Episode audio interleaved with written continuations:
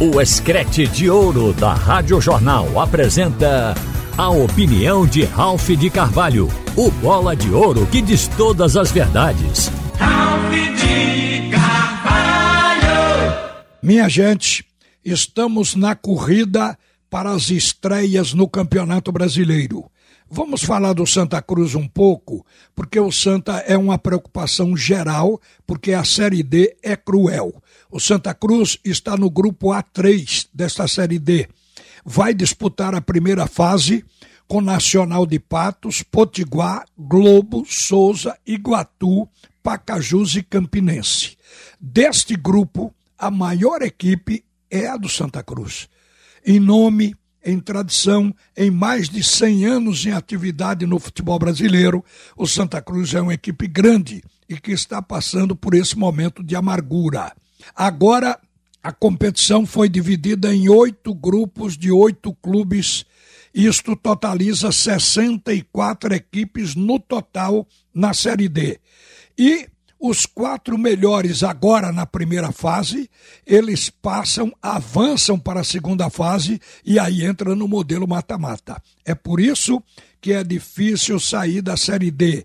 E vejam que de todos os 64 clubes que começam a competição, só quatro equipes subirão para a Série C. É uma desproporção, porque nas séries A, B e C, cada uma delas tem 20 equipes e das 24 sobem. Mas na Série D não é assim. São 64 e das 64 só sobem 4, como nos grupos de 20. Mas há uma desproporção aqui. Por isso é que é preciso ter um elenco homogêneo, que o reserva esteja no nível do titular, para que quando mudar o time ele não se abale. E a disputa vai ser em seis fases, o que não é pouco. Na Série D, os clubes terão o direito de inscrever até 50 jogadores. E essas inscrições, elas vão até o dia 4 de agosto. A estreia do Santa já está determinada pela CBF, que será no dia 8 de maio contra a equipe do Iguatu no Arruda. Tem que começar ganhando o Santa Cruz não pode ter vacilo, tem, tem que ser um time determinado. O propósito é vitória em casa ou fora de casa. Agora, a preparação está sendo feita. Até lá espera-se um time ajustado. No jogo teste, quando acabou em 2 a 2 com o Botafogo, o treinador Felipe Conceição avaliou que a equipe do Santa Cruz começou travada. Eu acho isso absolutamente normal, porque se tratava do primeiro jogo, embora treino para os jogadores. Mas ele disse que a equipe foi se soltando aos poucos, ganhou velocidade e controlou o jogo, inclusive atuando na área do adversário. O treino foi com um time de Série C, por isso o treinador observou que houve evolução. O time fez triangulações com volume, teve presença na área do Botafogo da Paraíba. O técnico dos seis jogadores contratados pela equipe coral já testou Fabrício, Emerson Galego, que combinou bem com Pipico, Pingo e Nadson. Os demais, e até os próximos contratados, eles vão entrar nos próximos amistosos. O Santa Cruz pensa ainda fazer dois jogos treinos antes da estreia. O técnico Felipe Conceição está pedindo reforços com ênfase para um zagueiro. Ele quer pelo menos mais quatro jogadores, e é preciso. Como eu disse, são muitas etapas e mata-matas. Para sair dessa Série D, é preciso regularidade na competição. A gente vê que as outras também vão estrear. É um ano onde se espera a recuperação do futebol de Pernambuco a nível nacional. Significa que cada equipe está na obrigação de sair da série onde está disputando e passar para a série mais alta, a série seguinte. É o caso do Náutico. O Náutico ele não foi bem no campeonato estadual, nem na Copa do Nordeste. Mas o Náutico fez uma presença importante na Copa do Brasil, porque ele chegou até a terceira fase, onde enfrentou um time de alto investimento que está disputando a Série A. O investimento do Náutico é para a Série C.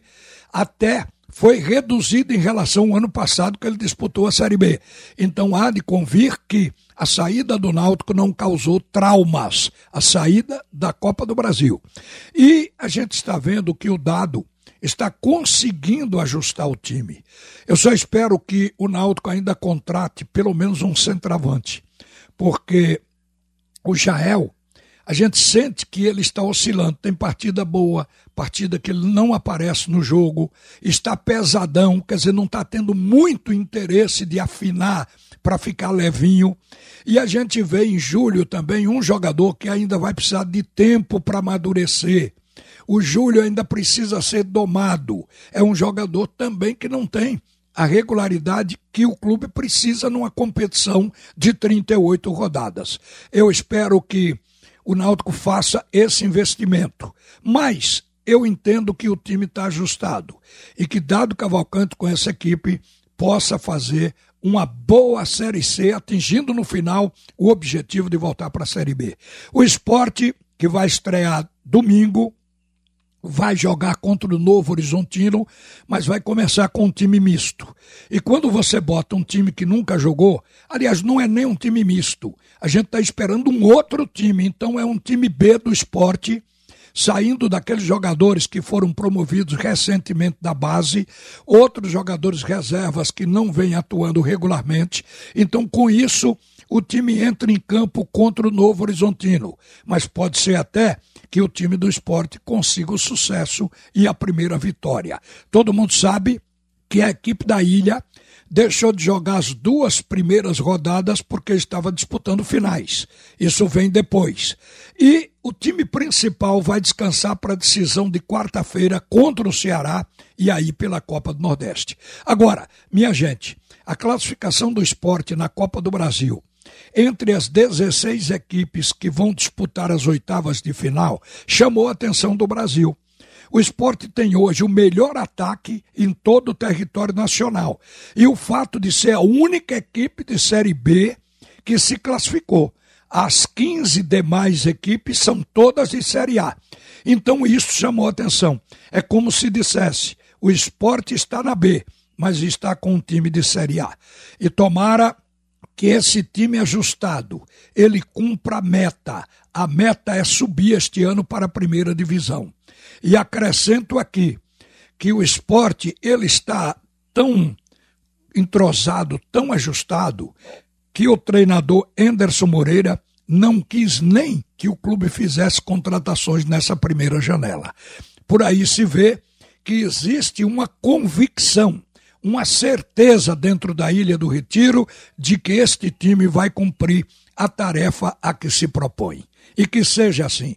Uma boa tarde, minha gente. Volta agora, Alexandre Costa. Você ouviu a opinião de Ralph de Carvalho, o bola de ouro que diz todas as verdades.